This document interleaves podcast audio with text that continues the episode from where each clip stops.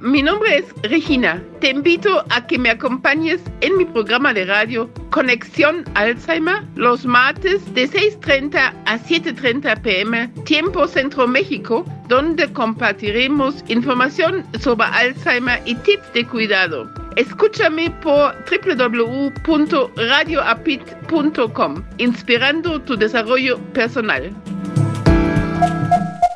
Muy buena tarde tengan todos ustedes. Les saluda Ana Lilia Cipriano Nájera a nombre de Regina Altena, titular de este programa. Y les doy la más cordial bienvenida a nuestra transmisión del día de hoy. Es la hora de la conexión Alzheimer. Como ustedes saben, los martes de seis y media a siete y media de la tarde nos pueden seguir en Facebook Live como Centro Mexicano Alzheimer y también por radioapit.com. APIT se deletrea A, P, Y, T. Actitud, positiva y transformación de creencias. Vamos a abordar hoy, como siempre, varios temas. En primer lugar, tendremos a tres invitadas en la entrevista, donde hablaremos del abordaje interdisciplinaria en las demencias, ya presentaremos a nuestras invitadas en un momento. En la sección de Muévete hablaremos del trabajo de la musculatura facial. En Alzheimer y la familia estaremos platicando del síndrome de la memoria falsa, un tema muy interesante. En la sección de Cuídalos conoceremos algunos ejercicios de atención para la persona mayor. En la música y ellos vamos a conocer el ejercicio rítmico musical con claves, bongo y maracas. Y bueno, pues eh, damos inicio a nuestro programa Conexión Alzheimer hoy, 5 de abril del 2022. Para nuestra entrevista, tengo el gusto de saludar, saludar en esta tarde y darle la bienvenida a tres integrantes de algunas de nuestras áreas en el Centro Mexicano Alzheimer. Vamos a iniciar por orden de aparición y no tanto por orden de importancia. Eso es algo eh, de resaltar. Está con nosotros la terapista física Gabriela Plata. Buena tarde, Gaby, ¿cómo estás? Hola, buena tarde a todos. Muy bien, gracias. Gracias a ti por acompañarnos y aceptar la invitación el día de hoy. Vamos a seguir con la presentación y también tenemos el gusto de presentar a nuestra compañera la psicóloga Daniela Arestegui Aguilar. Hola Dani, buena tarde, ¿cómo estás? Hola, ¿qué tal? Muy buenas tardes, todo muy bien por acá, un gusto estar aquí. Muchas gracias por acompañarnos el día de hoy y también está con nosotros, en tercer lugar, y no por eso menos importante, la nutrióloga Jennifer Díaz Servín. Buenas tardes, Jenny, ¿cómo estás? Hola, buenas tardes, muy bien, gracias. Bueno, pues muchísimas gracias por aceptar la invitación, acompañarnos el día de hoy. En este espacio de la entrevista vamos a estar conversando de lo que es el trabajo interdisciplinario en el Centro Mexicano Alzheimer. Entonces, para poder dar un poco de variedad, no voy a ir en un ritmo específico o eh, u orden específica con ustedes, pero vamos a plantear algunas situaciones para entrar de lleno a este tema me gustaría saber primero, en este caso, eh, Dani, yo les voy a decir con algunas abreviaciones, abreviaciones por eh, la calidez que tenemos en el centro. Entonces empezamos. Dani, ¿cuánto tiempo llevas en el centro? Claro que sí, licenciada. Dos meses, dos meses acá. Ya aquí con nosotros, compartiendo. ¿En qué área estás del centro? Estoy en, la, en el área de psicología. Ok, muy bien. Y bueno, vamos a ver ahora nuestra siguiente participante. Eh, Gaby, ¿cuánto tiempo llevas en el centro? Ya llevo un rato, llevo cuatro meses trabajando con ustedes. Muy bien, ya tenemos un poquito más de experiencia en este recorrido por el Alzheimer. Muchas gracias, Gaby. Y también, eh, Jennifer, vamos a ver, Jenny, ¿cuánto tiempo llevas tú? Llevo un mes y medio trabajando con ustedes. Ok, vemos que hay alguna alguna de ustedes es más reciente el ingreso. Eh, me regreso con, con Gaby. Gaby, ¿en qué área estás? Yo llevo trabajando cuatro meses en el área de terapia física. Ok, ¿y Jenny? Yo estoy en área de nutrición. Perfecto, muy bien, pues hemos podido conocer un poco de ellas, en dónde están ubicadas dentro del centro, el tiempo que llevan con nosotros, que va a ser un tema muy interesante eh, de acuerdo al abordaje que vamos a tener interdisciplinario. Y eh, vamos a iniciar esta conversación con ustedes y me gustaría que nos pudieran compartir cuáles son las actividades que realizan propiamente, pues ya sea con pacientes o con cuidadores, y, y la importancia que han tenido su participación, o sea, la participación de ustedes, la importancia que ha tenido en estas actividades que realizan. Entonces, pues vamos a iniciar con Jennifer, que le ha tocado cerrar dos veces. Así que, Jennifer, adelante, por favor. Claro que sí. Pues lo que yo realizo es algunas recetas los días viernes. Siempre los días viernes hacemos algunas recetas muy fáciles para todos este, los pacientes, o sea, no tienen ningún problema, algo complicado ni nada. Este, también hago algunas pláticas de nutrición, trato de educarlos un poquito en esta área de nutrición para que aprendamos a comer, a, pues sí, a comer este, saludablemente. También hacemos algunas actividades de nutrición, igual para enriquecer este, pues la plática que di al principio, con algunos este, trabajos y terminamos, más que nada. Sí, en algún momento creo he visto también alguna participación con pacientes en las valoraciones. Sí, en las valoraciones también trabajo en, conjunto con mis demás compañeras y yo hago la valoración nutricional. Muy bien. Creo que es importante esta área de la nutrición, por todo esto que tiene que ver con nuestra alimentación. Y creo que también en algún momento eh, la participación con pacientes ha sido importante, pero también con familiares, ¿no, eh, Jennifer? Sí, claro, este, sí estamos mucho de la mano también con los familiares, porque de repente como que ellos me, me dicen un poquito de qué es lo que comen más a fondo, porque pues sí, está encaminado su alimentación con ellos y sí, me ayudan bastante con eso, porque de repente pues sí, como que se les olvidan unas cositas decirme y ya, su familiar me, me lo indica de una mejor manera.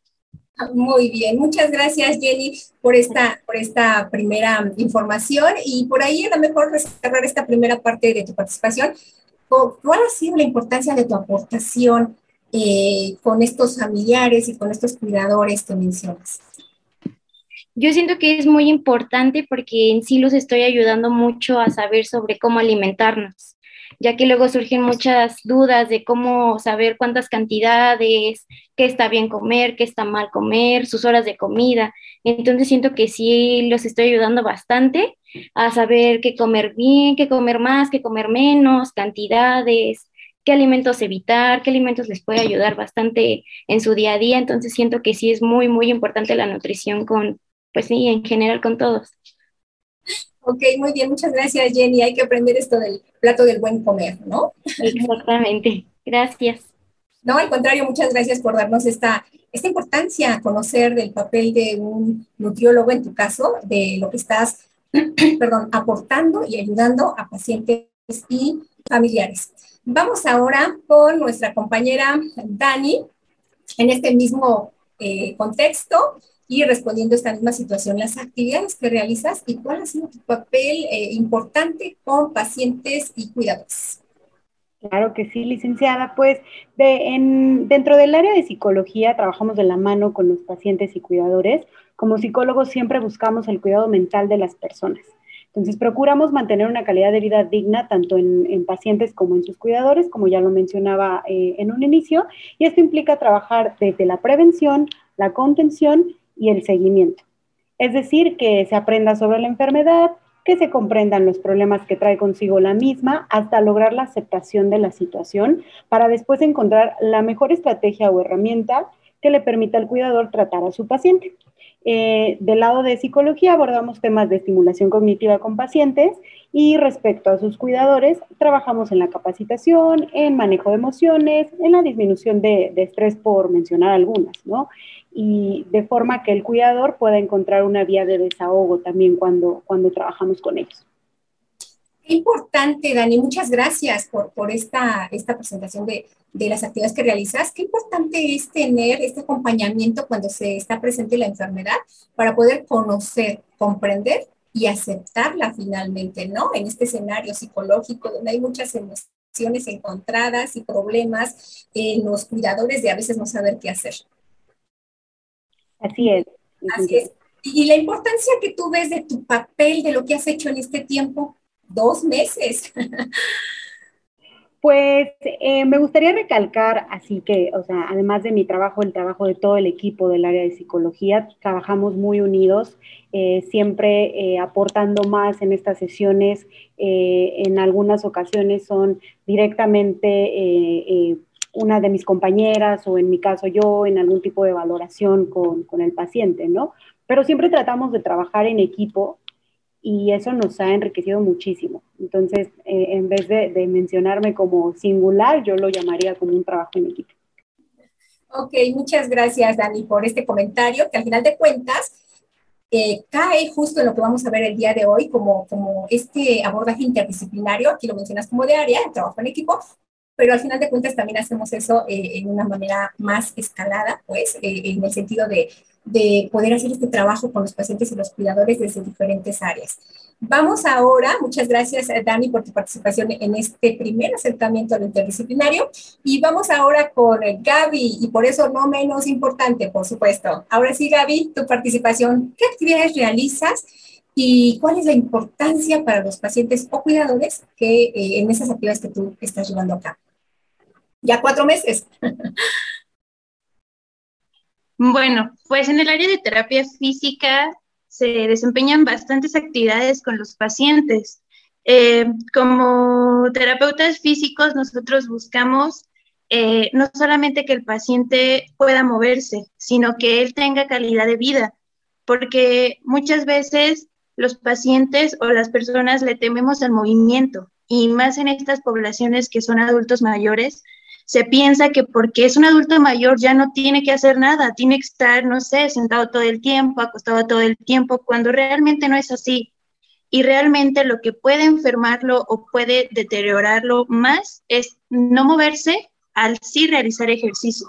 Entonces, dentro de terapia física, eh, hacemos evaluaciones para ver el estado osteomuscular de nuestros pacientes eh, y con base a eso hacemos actividades diarias, ejercicios que nos pueden ayudar a combatir las patologías que tengan nuestros pacientes. Es decir, si nuestro paciente sufre de dolor de hombro, nosotros a lo largo de la semana desempeñamos ejercicios que le van a ayudar a nuestro paciente a que ese dolor de hombro baje y no solo eso, a que complete su movimiento. Tal vez el paciente no puede levantar el brazo por encima de la cabeza, por el dolor o porque su patología no se lo permite, pero nosotros nos encaminamos a que ese dolor baje y a que ese movimiento aumente dentro de lo posible, para que ellos sean lo más funcionales posibles y así con ello tengan una calidad de vida. Entonces yo creo que de la mano con esto es muy importante el trabajo de todas las áreas con nuestros pacientes, pero hablando por terapia física es muy importante dejar de tener miedo al movimiento y al contrario, ser lo más activos que podamos con no solo con nuestros pacientes, sino todos en general. Tengamos la edad que tengamos, pertenezcamos al grupo que pertenezcamos, ser activos y, no temerle al movimiento. Muchas gracias, eh, Gaby, por este comentario que es contundente, diría yo, desde el momento en de no tenerle miedo a movernos. Por eso nuestra sección se llama Muévete, porque muchas veces somos pasivos y creemos que solo la salud es la salud nutricional, por ejemplo, o solo la salud mental, pero pues la salud física importa y también importa y mucho. Entonces, pues muchas gracias Gaby por esta, esta eh, inicio de la información que nos das, donde se refleja por supuesto importancia trabajo meses. Vamos a pasar ahora a este abordaje interdisciplinario. ¿Cómo hacemos en el centro desde cada una de sus áreas para trabajar de manera interdisciplinaria a favor de los pacientes o de los cuidadores, que me parece muy importante que nuestra atención como centro está dirigida no solo a esos pacientes que ya tienen algún tipo de demencia, sino también a los cuidadores, que, que muchas veces pues eh, no se les considera en algunas otras instancias, pues porque no es el paciente, ¿no? Cuando también es una población vulnerable. Entonces, en esta ronda vamos a iniciar, en esta, en este, de cómo ven ustedes este abordaje interdisciplinario, vamos a iniciar con Dani. Dani, por favor. Claro que sí, licenciada. Bueno, como les mencionaba anteriormente, parte de las actividades de nuestra área eh, la psicología es la, la valoración de, de, los pacientes, ¿no? Y esto involucra en muchas ocasiones, si no es que en todas, la participación de otras áreas, como bien lo mencionaba Jenny, em, donde participa nutrición, donde también eh, participa terapia física, que, aquí está Gaby representando al área. ¿Y eh, esto por qué? ¿No? Porque estamos comprometidos a brindar una atención integral para que tanto el paciente como el cuidador sepan a nivel personalizado qué tipo de ejercicios físicos pueden realizar los pacientes o qué tipo de dieta deben llevar los mismos, ¿no? Como en el caso de cada área que, de, los que estamos acá. Por otro lado, atendiendo la demanda social, por ejemplo, lo que hemos hecho, lo que hacemos es colaborar en actividades recreativas, en eventos culturales, en eventos de difusión, todo esto. Entonces, va por ahí eh, eh, el asunto. Ok, mencionas temas muy interesantes, Dani, muchas gracias. ¿Cómo ves este abordaje interdisciplinario? Porque mencionas los eventos, ¿no? Que también es una interacción con todas las áreas, con los pacientes, cuidadores, invitados especiales también, y mencionas esta parte de poder ah, dar una atención integral, ¿no? Entonces creo que es muy importante. Vamos a escuchar qué nos dice ahora Gaby en esta, en esta parte y volvemos a cerrar con Jenny. Gaby, adelante, por favor. ¿Cuál es tu percepción del pues, centro de este abordaje interdisciplinario? Estoy de acuerdo con nuestra compañera Daniela. Eh, a mi parecer, como comenté hace un momento, todas las áreas son muy importantes en el trabajo del paciente porque todas van encaminadas a su bienestar. Me parece que el área de psicología es fundamental debido a que, como lo mencionaban, nos va a dar la contención no solo con nuestro paciente, sino con el familiar porque muchas veces el familiar quiere ayudar a su paciente, pero no sabe exactamente cómo hacerle. Y puede que el manejo que el familiar le dé no es el mejor y eso repercuta en nuestro paciente de, manera negativa. Entonces, que el área de psicología pueda orientar al paciente y al familiar es muy importante.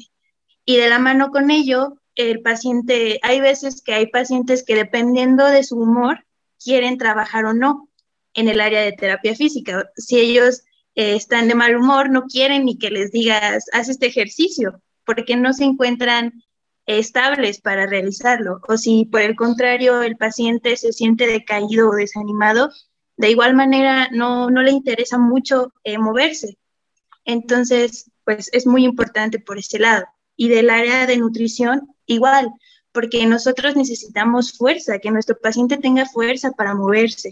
Y el área de nutrición eh, al realizarle sus planes alimenticios y sus alimentos específicos que son mejor para cada paciente, nuestro paciente, además de estar nutrido, tiene eh, la composición corporal adecuada y, y, tiene los nutrientes que necesitan para que sus músculos y sus huesos puedan funcionar adecuadamente.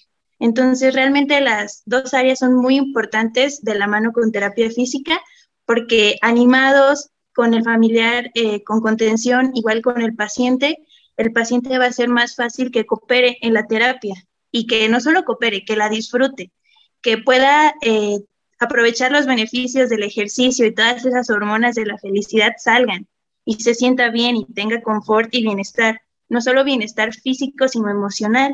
Y de la parte de nutrición, sin, sin esa parte, sin esos eh, sin ese plan alimenticio que ellos nos brindan con nuestros pacientes, ellos no podrían porque no estarían en las condiciones, su cuerpo no estaría eh, con los requerimientos que ellos necesitan. Entonces, todas las áreas son muy importantes y ayudan mucho en el centro para nuestros pacientes. Muy bien, Gaby, me gusta tu comentario por, esta, por este énfasis que le das a cada una de las áreas para el trabajo que tú realizas y que yo colocándome desde el área de psicología, por ejemplo, diría que pues también es muy importante las otras áreas en el sentido de poder dar orientación a los em, familiares, porque hablamos de los pacientes ahorita, pero de los familiares cuando no saben, por ejemplo, que en el área de psicología nos preguntan, ¿y cómo le hago para que mi paciente se movilice más? Ah, bueno, muy interesante pregunta, lo vamos a motivar, pero el área de terapia física les va a decir cómo movilizarlo o nos preguntan, es que no sé si está comiendo bien mi paciente. Y entonces en el área de psicología decimos, ah, muy bien, lo vamos a motivar para que coma, pero está el área de nutrición que nos va a decir eh, qué alimentos necesita. Y aquí pues ya le dejo la palabra a Jennifer para que nos diga cómo ve este abordaje interdisciplinario desde el área de nutrición. Pues el abordaje es muy amplio y realmente sí se requiere de las tres áreas, de tanto de, de terapia física, psicología y mi área, pero de mi área siento yo que sí surgen muchas dudas por parte de, pues sí, de paciente, tanto como familiar porque luego me preguntan como de cuánta cantidad de agua es necesario tomar al día, si este alimento es bueno para la memoria, para sentirse activos, para sentirnos mejor, más felices. Entonces de ahí sí encadenan muchas dudas y ya las cuales yo trato de ayudarlos, a encaminarlos un poquito más en mi área, que pues sí, luego puede ser un poco confusa, ¿no? Que pensamos, yo siempre les digo que no hay que fijarnos en, no hay alimentos buenos ni malos, sino en las cantidades entonces es ahí cuando yo trato de ayudarlos mucho en eso y sí, trato de decirles que no, no hay alimentos malos, siempre hay alimentos buenos, solo hay que limitarnos tal vez un poquito, este, y sí, a mí me gusta mucho ayudar a todos, entonces sí, creo que las tres áreas sí nos, les van a ayudar bastante, enriquecen bastante a todos, y sí, me gusta mucho trabajar, pues sí, con este tipo de pacientes, me agrada mucho. Muchas gracias, eh, Jennifer. Este es el punto de vista desde nutrición y claro, por supuesto que es muy importante también esta área. Y déjenme hacer una, ¿cómo llamarle? Una, un reconocimiento a, las tres áreas, pues yo coordino el área de psicología, sin embargo también hago un reconocimiento a la coordinación de terapia física y a la coordinación eh, eh, de agricultura, en este caso por el área de nutrición, porque también nos han apoyado en dar pláticas a los familiares o sea, no solo trabajan con los pacientes directamente, sino que les dan pláticas que son de mucha utilidad para saber cómo cuidar a su paciente y cómo autocuidarse. Y con eso cerramos como esta parte interdisciplinaria que finalmente es algo que nos distingue en el centro. Y bueno, pues se nos está agotando el tiempo. Qué interesante ha sido poder escucharlas en poco, en poco tiempo, pero ya tendremos oportunidad de que volvamos a invitarlas con algún tema específico o, en una misma ronda. Pero mientras tanto, me gustaría que eh, brevemente nos pudieran dar un mensaje final sobre mm, esta parte de qué, qué, les quieren decir o compartir de lo que ha sido su experiencia en este centro y desde su perfil profesional a las personas que nos escuchan y que nos ven. Empezamos ahora con Jennifer, que fue con quien eh, cerramos. Ahora te toca iniciar. Sí, pues el mensaje que yo quiero dejar es que la nutrición es la medicina del futuro. Con la alimentación podemos evitarnos un montón de enfermedades, eh, cuidarnos muy bien, eh, pues sí, a saber a cómo comer diariamente. Entonces la nutrición es la medicina del futuro. Ok, buen mensaje contundente también, diría yo, así como Gaby dio un mensaje contundente. Muchas gracias, em, eh, Jennifer. Hay que tomar más de ese medicamento, de la nutrición, buena nutrición. Muy bien, muchas gracias. Vamos ahora con Gaby, por favor. Pues yo para finalizar solo comentaría que tratemos de ser más empáticos con nuestros eh, pacientes, con, nuestros familiares, porque ellos necesitan paciencia, necesitan que, no necesitan que los juzguemos o que nos desesperemos, necesitan eh, que, que todos a su alrededor tengan empatía y, y traten de, pues sí, de nunca perderla. Y lo dicho desde el inicio, no por ser personas mayores, lo mejor para ellos es no moverse. Dejemos de tenerle miedo al movimiento, no solo las personas mayores, todos. Todos les invito a todos a que comencemos a realizar actividad física para prevenir muchas lesiones y enfermedades a futuro. Y con eso cerraría. Muchísimas gracias, Gaby, por esta reflexión, por este llamado a todas las personas que nos escuchan y que nos ven para movernos, hay que movernos más. Y bueno, pues cerramos eh, este, este último comentario con un mensaje final por parte del área de psicología. Dani, adelante. Gracias, licenciada. Como psicóloga, principalmente eh, mi mensaje es hacer conciencia sobre la enfermedad. Hoy en día la demencia no recibe la importancia que debería a nivel salud pública ni tampoco a nivel social, lo cual es preocupante dado que ninguno de nosotros estamos exentos a padecerla. Al ser conscientes lograríamos el autocuidado en los jóvenes, una mejor comprensión y, un mejor cuidado a quienes la, padecen, ¿no? Entonces, tendríamos mejores y mayores recursos públicos también para poder hacer frente a la demencia vascular, pero sobre todo, obtendríamos un gran impacto positivo en la prevención. por ese lado, eh, con, ese, con ese mensaje me gustaría cerrar mi participación.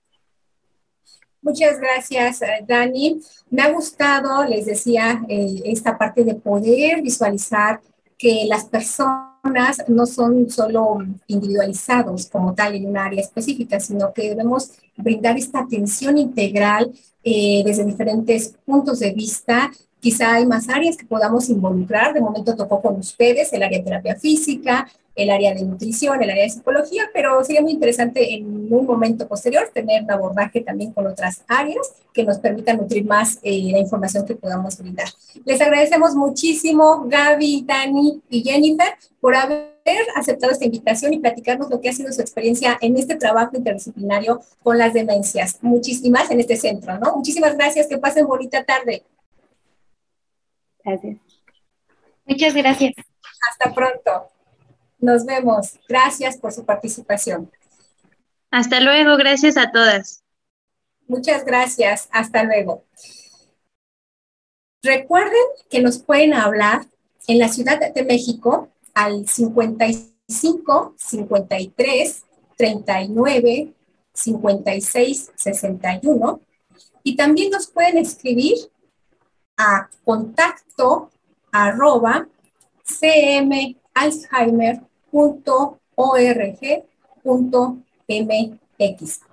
Los invitamos a que visiten nuestra página del Centro Mexicano Alzheimer, que es www.cmalzheimer.org.mx. Recuerden, por favor, que Alzheimer se escribe A L, Z, E, H, E, I, M, E, R.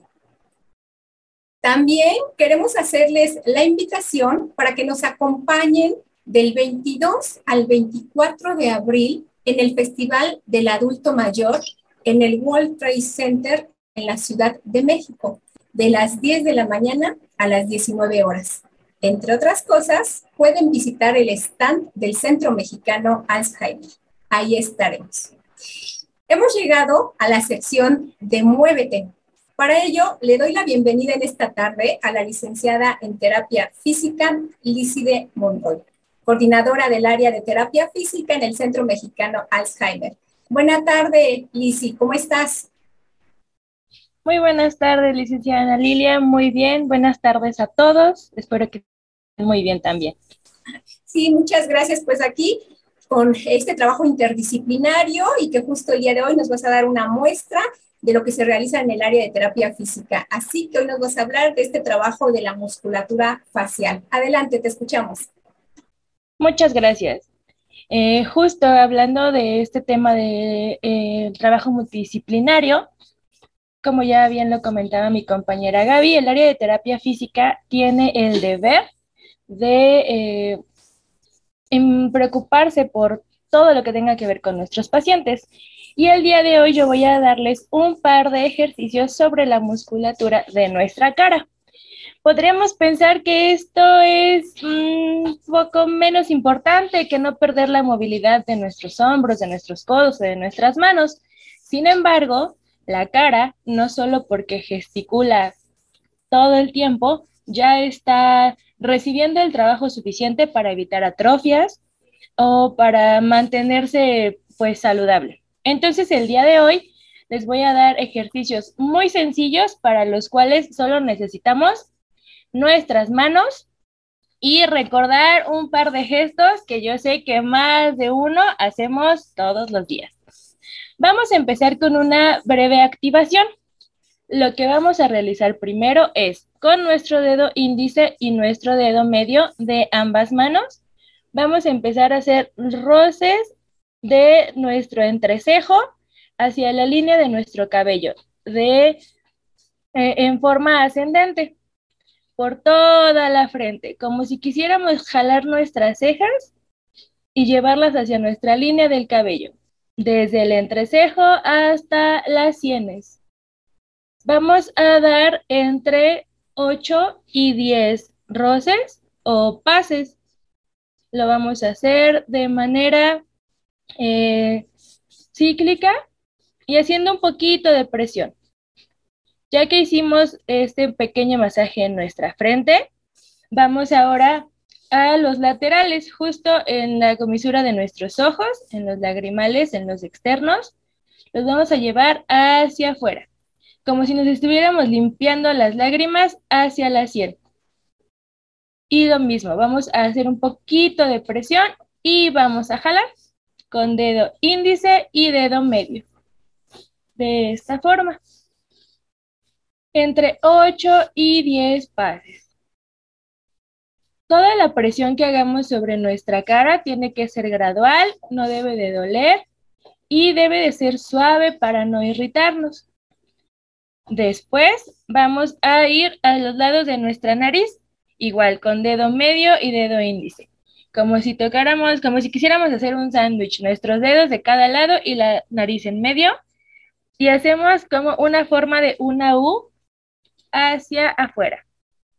Los llevamos así como si dibujáramos una U hacia afuera. Recuerden realizar presión mientras hacemos estos ejercicios. Una U, como si nos quisiéramos hacer las arruguitas una U.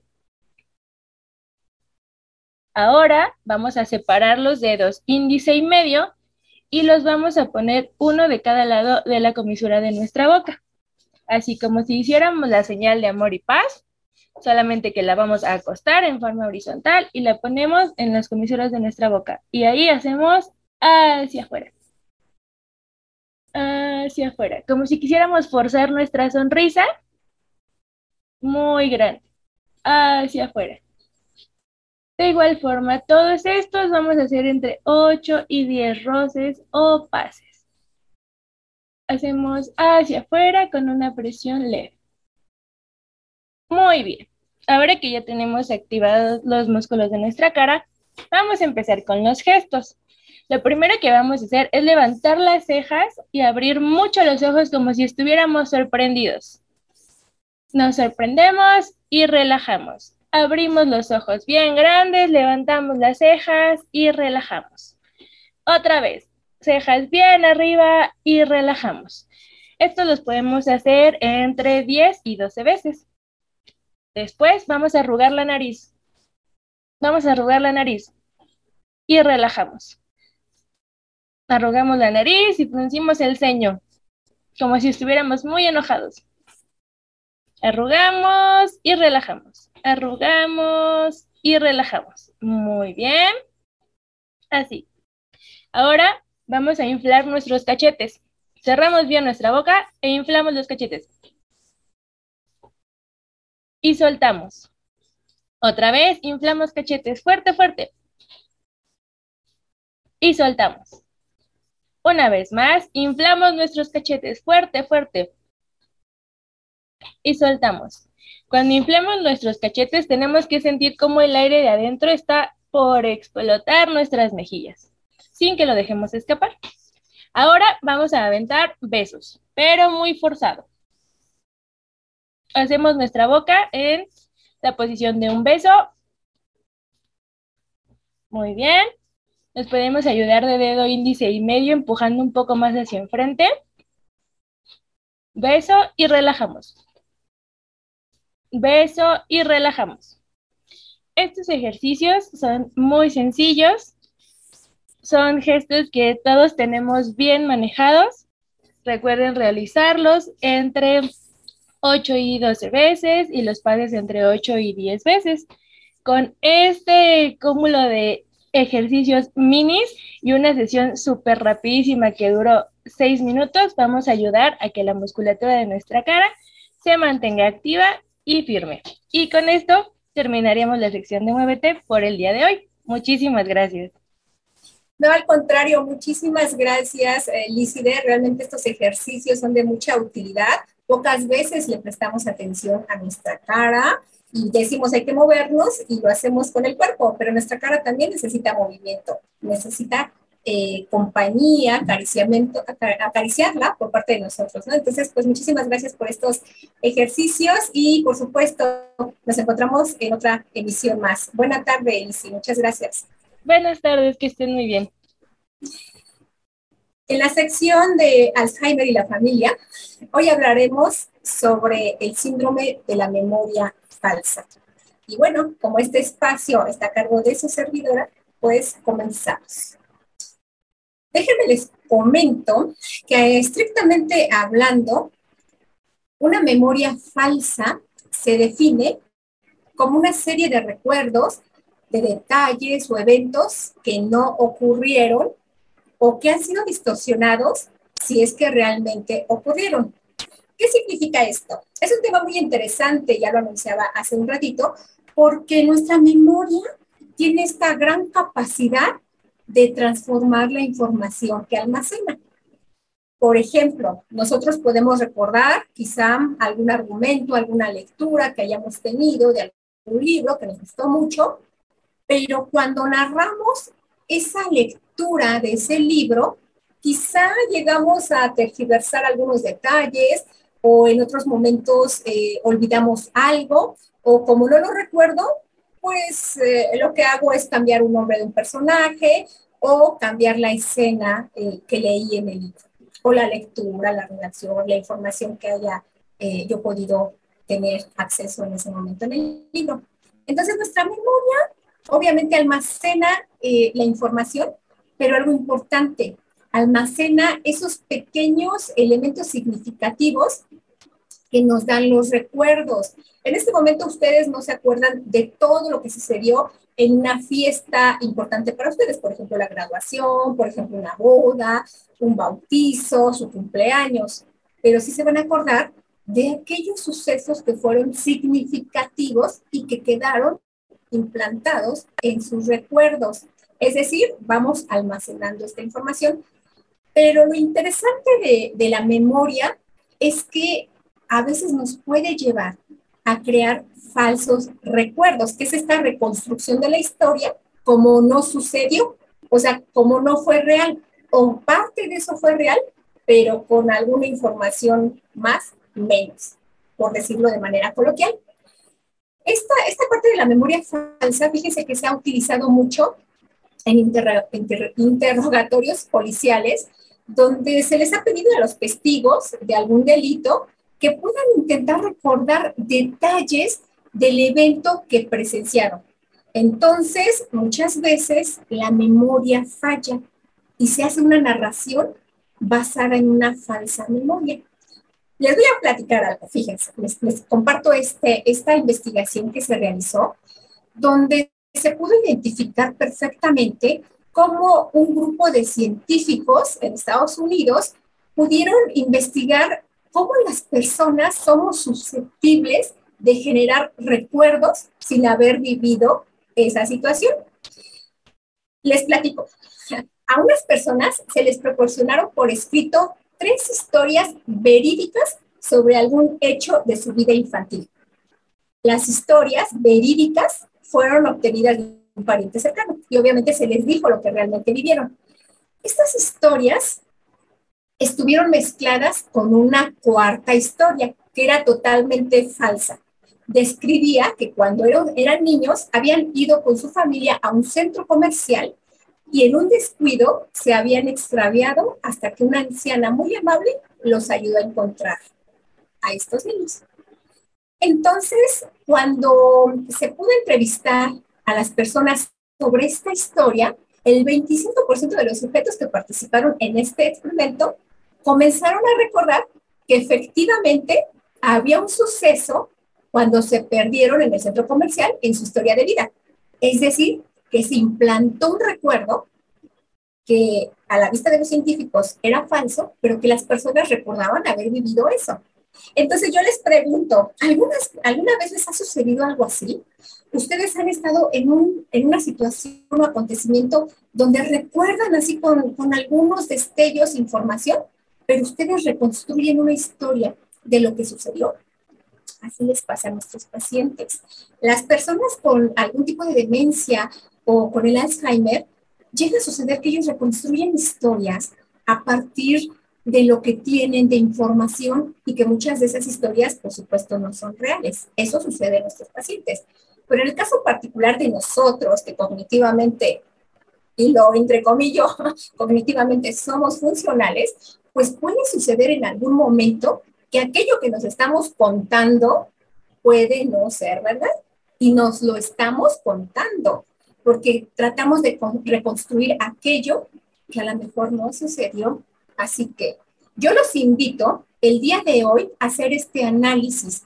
Tomen una foto de casa, una foto, la que ustedes quieran, tratando de narrar qué fue lo que sucedió en esa ocasión. Y se darán cuenta que hay detalles que no recuerdan.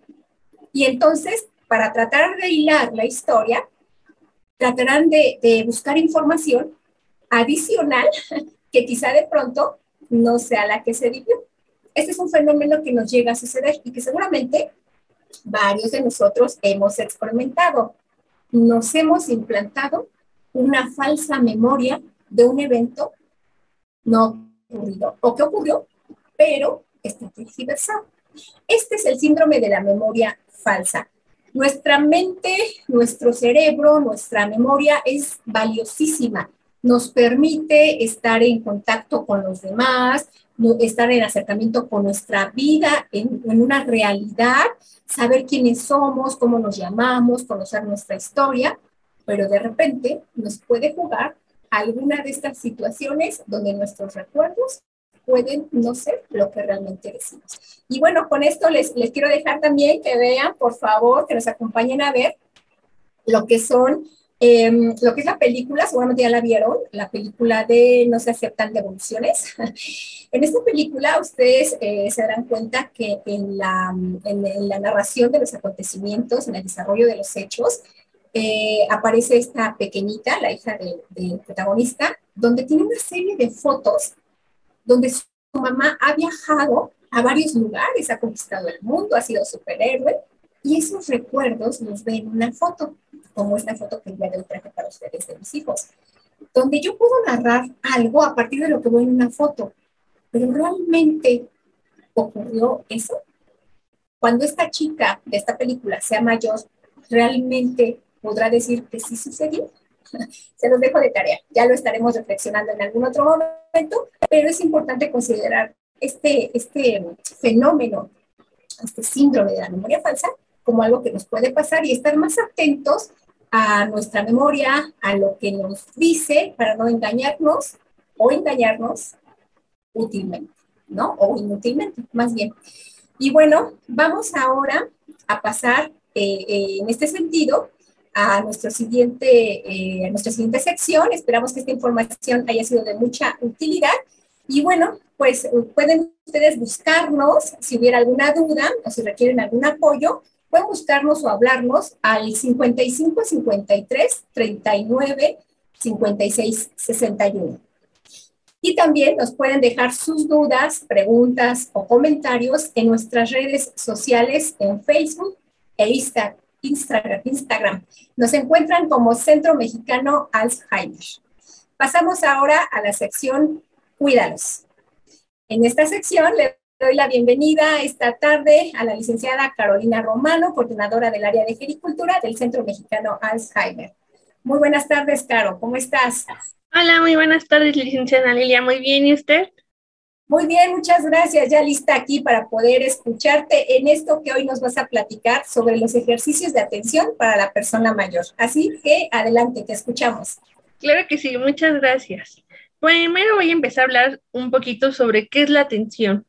Eh, la atención es una función cognitiva dinámica, precursora de la acción motora y mental. Su función básica es generar y mantener un estado de actividad mental para orientar, seleccionar y procesar información relevante de estímulos externos e internos, al mismo tiempo de inhibir estímulos irrelevantes. La atención se caracteriza por ser la base del funcionamiento de diferentes procesos, como por ejemplo el lenguaje, la memoria, las funciones ejecutivas, el pensamiento. Esto funciona por medio de una serie de, subtemas organizados jerárquicamente. Ahorita lo vamos a ir checando un poquito esta parte. Los ejercicios de atención para la persona mayor son actividades enfocadas a mejorar y mantener la capacidad de concentración y la atención en sus modalidades. Tenemos diferentes tipos de atención. La primera es la atención focalizada. ¿Qué va a hacer esta? Es la función de dirigir la atención a un estímulo específico, ya sea de naturaleza visual, auditiva o táctil. En este caso, eh, los ejercicios que vamos a poder encontrar aquí van a ser eh, de poder implementar ejercicios de asociación. Nosotros de un lado vamos a dibujar, por ejemplo, unas figuras geométricas y del otro lado las mismas figuras geométricas pero con diferente orden.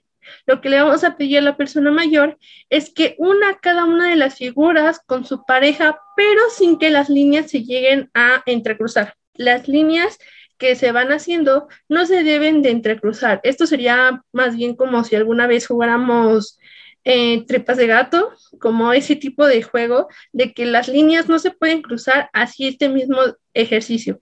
También otro ejercicio que vamos a poder implementar aquí es en una hoja blanca poner varias figuras geométricas, hacer varias, varias figuras geométricas del mismo estilo y decirle a nuestra persona mayor, vamos a colorear de color azul todos los cuadrados, de color verde todos los rectángulos, de color amarillo todos los círculos, y dando indicaciones precisas. También nada más podemos decir, quiero que me dibujes las figuras que tengan cuatro lados o las figuras que tengan tres lados con cierto color.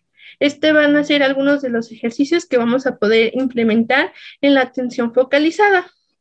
Vamos a pasar a lo que es la atención selectiva. Es la capacidad de poder elegir información relevante al mismo tiempo, inhibir estímulos irrelevantes para, para categorizar la información. ¿Qué ejercicios vamos a encontrar en esta área? Pues vamos a encontrar ejercicios como lo son la sopa de letras, como lo son los crucigramas, como lo son los rompecabezas. También se pueden presentar mm, otro tipo de ejercicios, como lo es identificar una figura. Ah, nosotros, y no solamente con figuras, sino también con, con el abecedario. ¿Qué es lo que vamos a hacer aquí? Nosotros vamos a agarrar una hoja blanca y al principio de cada fila vamos a dibujar varias filas en forma vertical y al principio de cada fila voy a poner, por ejemplo, una letra A. Y a su lado derecho voy a empezar a poner diferentes letras, C, B, D, I, A, F, G. Y nosotros le vamos a pedir a la persona mayor que rodee la primera letra que está escrita. En este caso era la A. Nuestro nuestra persona mayor debe buscar la A y la debe circular. Y así podemos hacerlo con varias, con varias letras, con varias figuras, con varios números, porque no nada más se pueden implementar en muchas demás cosas. Vamos ahora con lo que es la atención sostenida. Es la capacidad de mantener respuesta durante un tiempo eh, prolongado basado en la motivación. ¿Qué ejercicios vamos a encontrar aquí? Pues nosotros podemos hacer igual, agarrar una hoja blanca y ponerla ya sea vertical, horizontalmente.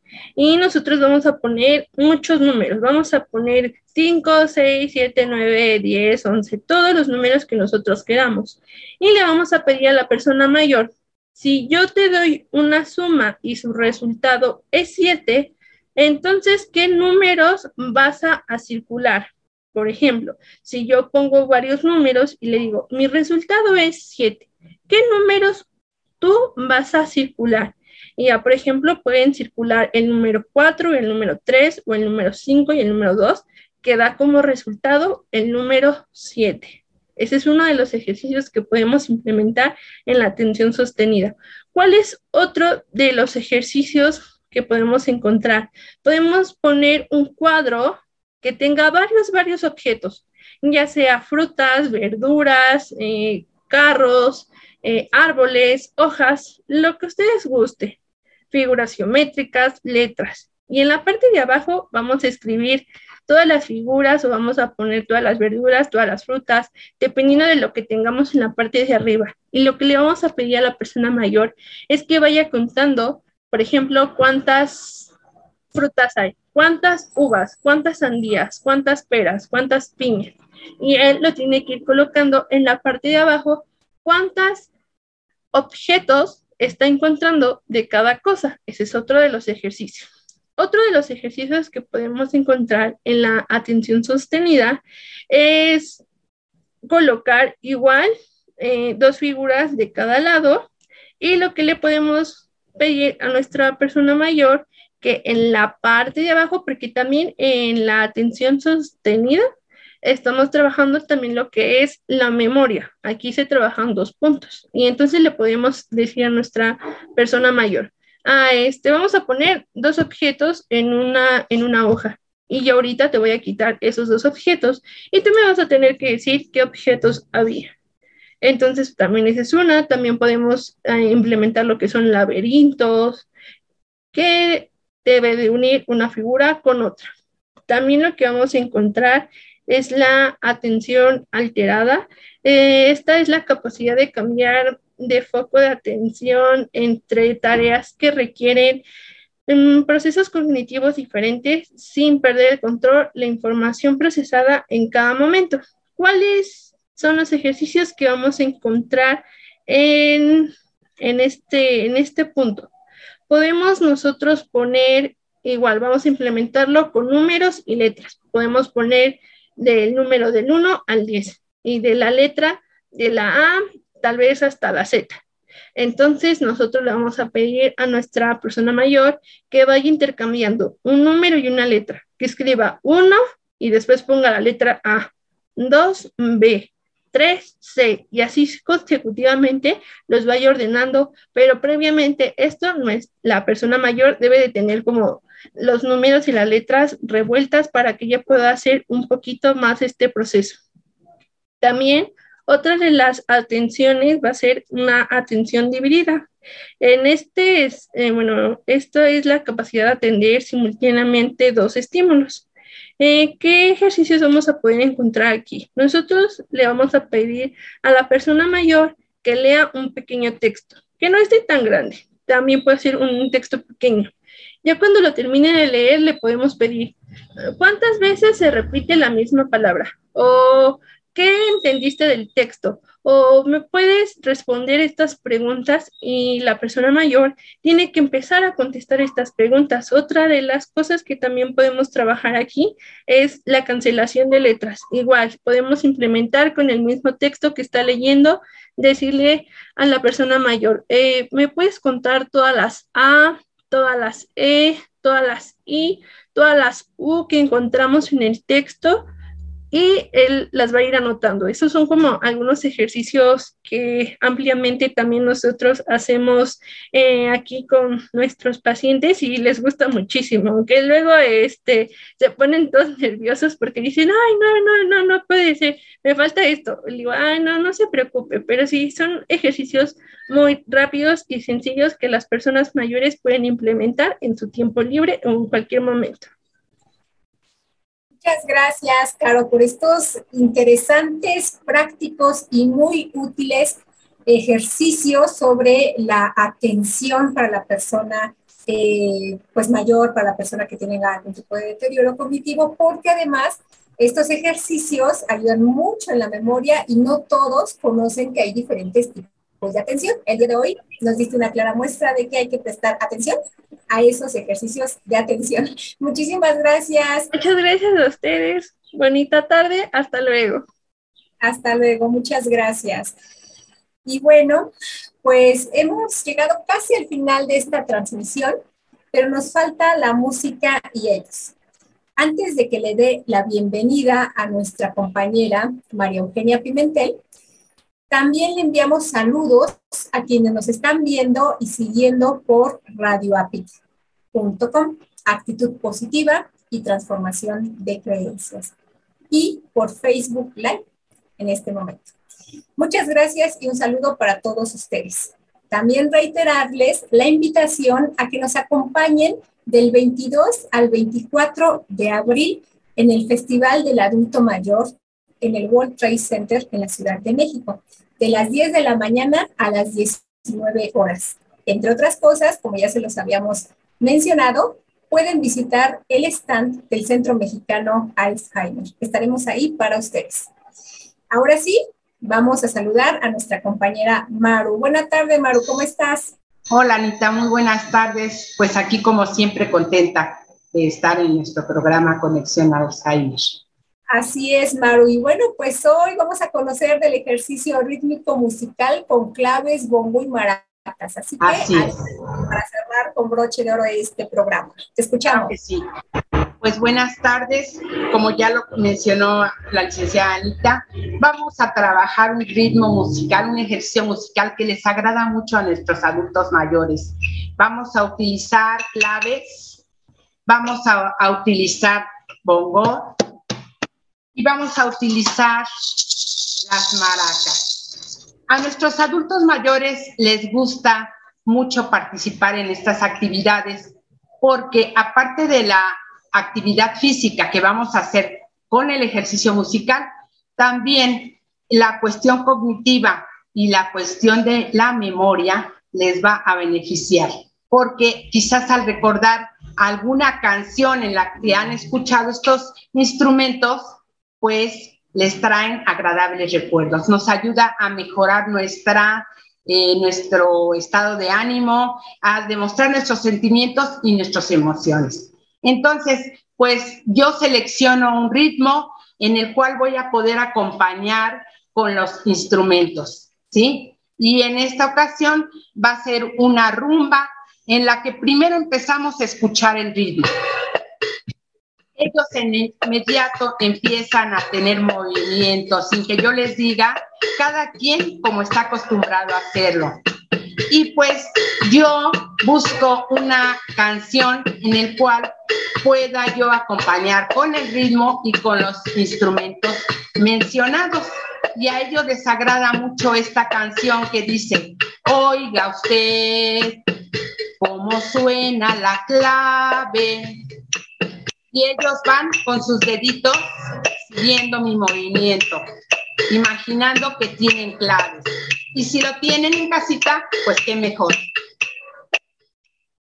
Oiga usted cómo suena el bongo. Y yo les digo, aplaudan o golpeen sus piernitas ligeramente con sus manos. Dígame si las maracas tienen el ritmo que nos mueve el corazón y se van animando y todos, oiga usted cómo suenan las claves. Escuchen, claves, instrumentos de madera. Oiga usted cómo suena el bongo.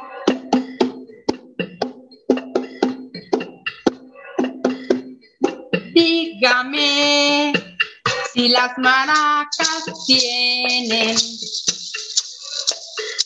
el ritmo que nos mueve el corazón. Y les digo, dejamos de escuchar instrumento, sigan el ritmo.